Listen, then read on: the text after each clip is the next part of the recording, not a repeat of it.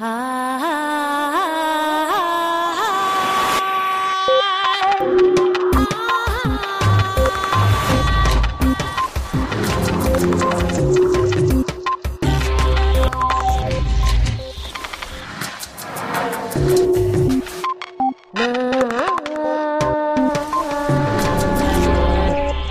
criaturas musicales de forma innata, desde lo más profundo de nuestra naturaleza. Stefan Kolsch. La música une a las personas y desata emociones en todo el planeta. En este capítulo de Redes, el neurocientífico y profesor de psicología de la música, Stefan Kolsch, de la Freie Universität Berlin, le explicará a Punset qué dice la neurociencia sobre las emociones evocadas por la música. También analizaremos cómo el cine se aprovecha del poder de la música para dirigir a los espectadores y el cantante Manolo García nos explicará la unión que experimentan los músicos con su público en los conciertos.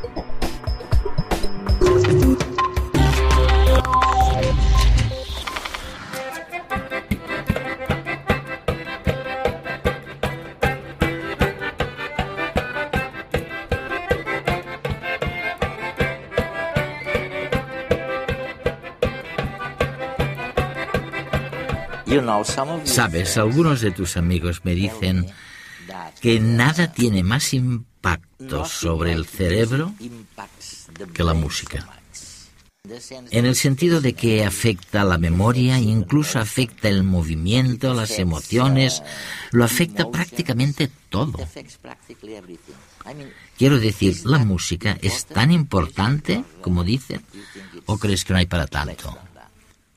Creo que es muy importante y que de hecho se le podría dar la vuelta a la pregunta y plantearnos si hay alguna parte del cerebro que no se vea influida por la música.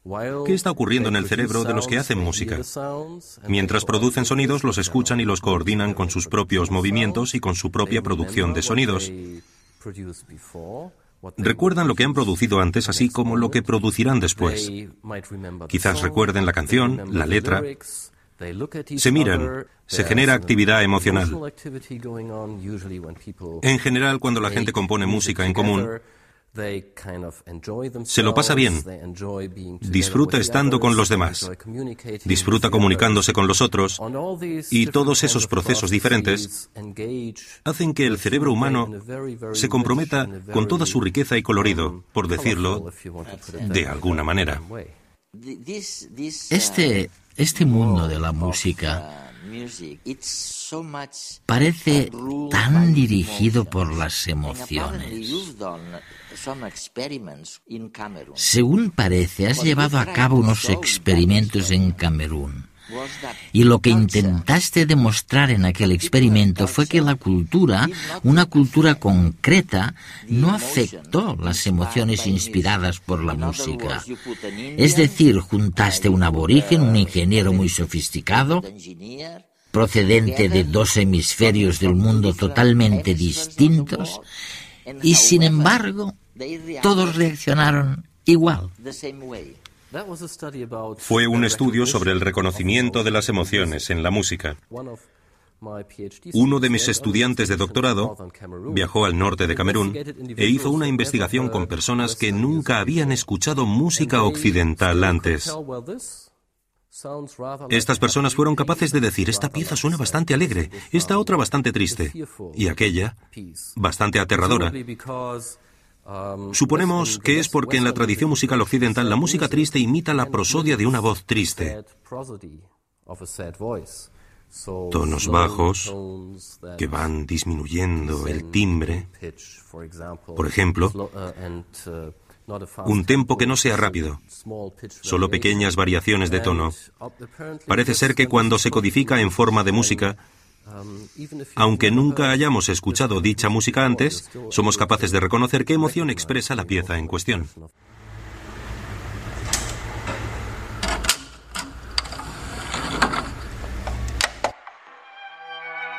Déjame que te haga una pregunta. ¿Por qué cuando estoy triste y me siento solo, algo que me ocurre muy rara vez, pero a veces puedo sentirme triste y solo.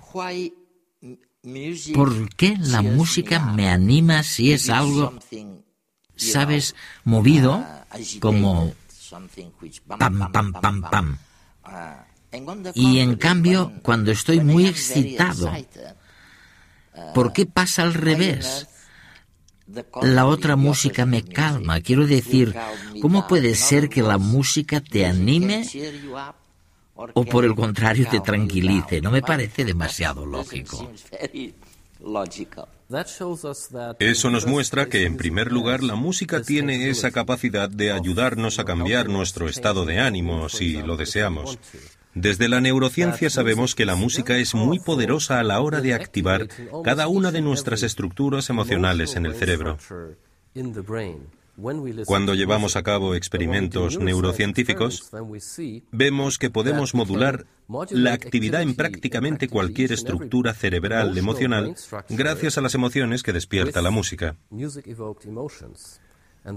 Esto significa que la música es capaz de evocar el núcleo mismo, el núcleo de las estructuras cerebrales responsables y creadoras de nuestro universo emocional.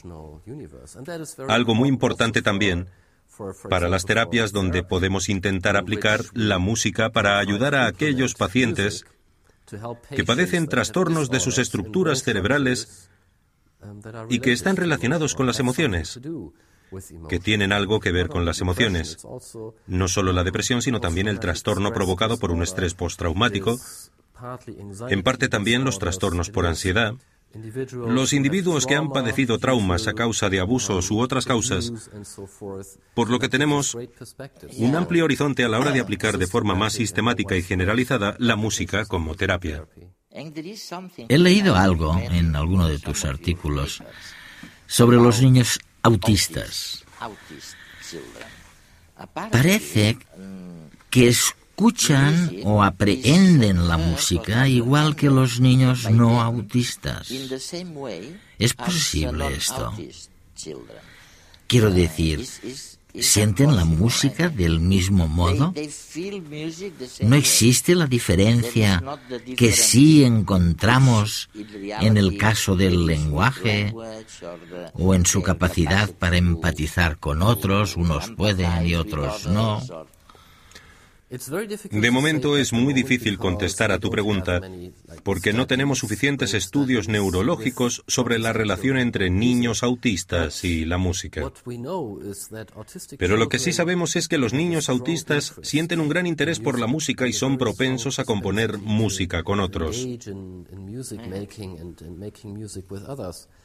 En entornos terapéuticos, también es cierto que resulta difícil comunicarse con ellos a través del lenguaje. En cambio, es más fácil hacerlo a través de la música. De la música. De hecho, algunos de nuestros estudios han probado que la música puede comunicar información. No es algo que simplemente crean los terapeutas de la música y que no tenga base científica. También estamos determinando qué instrumentos musicales pueden fomentar la empatía y el reconocimiento de las emociones. Es algo que estamos probando con niños autistas, pero también dentro del currículum escolar de los niños en general, porque es una forma divertida de experimentar las emociones de aprender a reconocer las emociones y otras cosas, de encontrar nuevas formas de expresar las emociones, de ampliar el vocabulario referente a las emociones. Lo realmente fascinante es esa cohesión social que tú señalas en la música. No es tanto una cuestión individual, como cree mucha gente, sino que el impacto es social y une a unas personas con otras. Es algo tremendamente social la música. ¿Es cierto? Sí, y no solo es cierto, sino que creo que es una de las cosas especiales que tiene la música. Uno de los grandes poderes de la música. La música despierta en nosotros todas esas funciones sociales cuando la hacemos juntos. Um, Como humanos, somos una especie social y no podríamos haber sobrevivido a lo largo de la evolución sin cooperar ni comunicarnos uh, si no hubiésemos manifestado un comportamiento social con otros individuos. Mientras hacemos música, volvemos a vivir todas esas experiencias y ponemos en marcha todas esas funciones sociales. Es decir, averiguamos qué quiere el otro o qué intenta o qué desea o qué cree, sin que nos lo diga explícitamente. Hay experiencias emocionales en las que después de hacer música juntos, todos nos sentimos felices, mientras antes, en cambio, quizás estábamos enfadados. Y el resultado de todo ello es esa especie de cohesión social. Nos gustamos más que antes. Estamos más unidos que antes. Confiamos más los unos en los otros. Pensamos que el otro nos ayudará cuando nos sintamos solos o tengamos un problema. Podríamos decir que si habláramos menos y escucháramos más música, habría más altruismo en la sociedad. Creo que deberíamos hacer ambas cosas. Si bien es cierto que existen algunas sociedades donde si dos personas están enemistadas y acuden a los tribunales, no es un tribunal real porque no tienen la organización social que tenemos nosotros, se espera de ellos que canten. No pueden pelearse. Bueno, pueden exponer el motivo del enfrentamiento, pero tienen que cantar el motivo de la pelea. Así es, resulta increíble, ¿no? Porque la gente no puede mentir con la misma facilidad cuando canta y se enfrentan unos a otros de una manera mucho más cooperativa. De un modo que tiene mucho más sentido que cuando simplemente nos gritamos.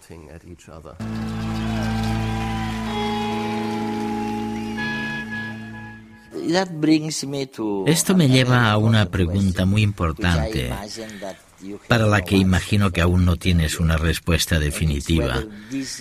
Me gustaría saber si se trata de una capacidad innata o, o, si es algo que adquirimos, quiero decir, la capacidad de entender la música. Hay un famoso experimento, algunos miembros de tu equipo participaron en él también, que muestra cómo los bebés de solo tres días pueden reaccionar a la música. Así que realmente, si alguien que tiene solo tres días puede reaccionar a la música, probablemente estamos hablando de algo que es innato, ¿no? Estoy totalmente convencido de ello, sí. Somos de forma innata, desde lo más profundo de nuestra naturaleza, criaturas musicales, muy musicales todos nosotros. Y hay una buena razón para ello. Además de que nos permite desempeñar todas esas funciones sociales mientras hacemos música, también necesitamos esas capacidades para aprender a hablar. Cuando nacemos, no sabemos qué significa pechos, leche, beber o sorber, pero aprendemos a hablar al escuchar los sonidos musicales del lenguaje. Y así es como los niños aprenden a hablar. Escuchan la música del habla y al hacerlo también entienden el lenguaje. No es el único aspecto del lenguaje que aprenden. Eso es, sí, no es el único aspecto del lenguaje que aprenden, pero evidentemente es algo muy importante. Afortunadamente somos muy musicales porque si no nos costaría mucho aprender a hablar o a aprender idiomas. Es gracioso porque lo que dices es que hay una especie de canción, una especie de forma musical de hablar con los bebés, como hacen las cuidadoras, ¿no? Ah, ah, ah, ah, ya lo sabes, ¿no? En realidad no les hablas, más bien les cantas. Y según parece, dices que esto es lo que entiende el bebé. Se ha demostrado que cuando las madres hacen al hablar con sus hijos, esto es buenísimo. Bueno, Está claro que para que nos entiendan es importante jugar con la entonación. No solo los adultos se entienden mucho mejor cuando no hablan con una voz monocorde, sino que le ponen una cierta entonación y ritmo. En el caso de los niños también es muy importante porque hay estudios que demuestran que si los padres no hablan con sus hijos jugando con la entonación, los niños son mucho más susceptibles de padecer trastornos del habla y del lenguaje. Es increíble, ¿verdad? Es fantástico. Sabes, solo con escucharte, increíble. ¿No es fantástico? Increíble. ¿No es fantástico? Ya hay un cierto ritmo. Y además, tienes una voz muy melódica. Tu voz sube y baja. Me muestra subiendo y bajando el tono, yendo más rápido y más despacio. ¿Dónde están los límites de las frases? ¿Dónde se acaba la frase? ¿Cómo te sientes? ¿Cuánto deseas que algo ocurra? ¿Qué deseas? ¿Cuáles son tus intenciones? Y cosas semejantes. ¿A quién se le ocurriría entonar una melodía para pedir una pizza en el restaurante?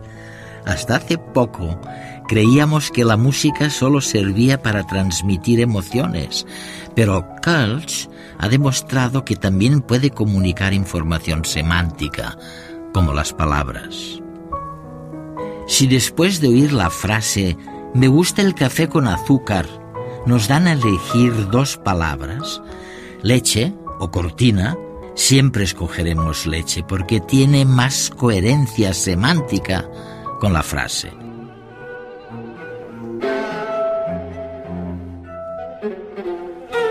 Esa coherencia desata una reacción en el cerebro que se puede medir y que sucede también al escuchar música. Por eso, después de escuchar el terceto de cuerdas de Schoenberg, todo el mundo elige la palabra aguja. Resulta que Schoenberg había dicho que esa música era una descripción de las punzadas que había sentido durante un infarto. A menudo cuando hablamos de emociones, utilizamos palabras para referirnos a algo que sentimos en nuestro cuerpo. Wittgenstein lo denominó Empfindung, sensación en castellano. Ahora bien, cuando utilizo una palabra para referirme a una sensación de mi cuerpo, y tú utilizas la misma palabra, ¿cómo puedo estar seguro de que nos estamos refiriendo a lo mismo? Dado que no existe una correspondencia unívoca en el cerebro entre nuestras sensaciones por un lado y nuestros centros lingüísticos por el otro, tiene que producirse una transformación de la información desde las sensaciones al lenguaje. Y nunca se sabe. Y nunca se sabe, pero ¿y si utilizamos la música? ¿Y si utilizo la música para evocar algo en ti, sensaciones o enfindung, que se parezcan a los enfindung y sensaciones que tengo en mi cuerpo? A veces la música puede hacerlo mejor. Con la música podemos comunicar esa información incluso sin que se vea distorsionada por las palabras. De hecho, a menudo le digo a la gente o les recuerdo que el lenguaje no es como ellos creen algo para hacerse entender, sino que es un instrumento maravilloso para confundir a los demás. Creo que en el caso de la música no se puede decir lo mismo.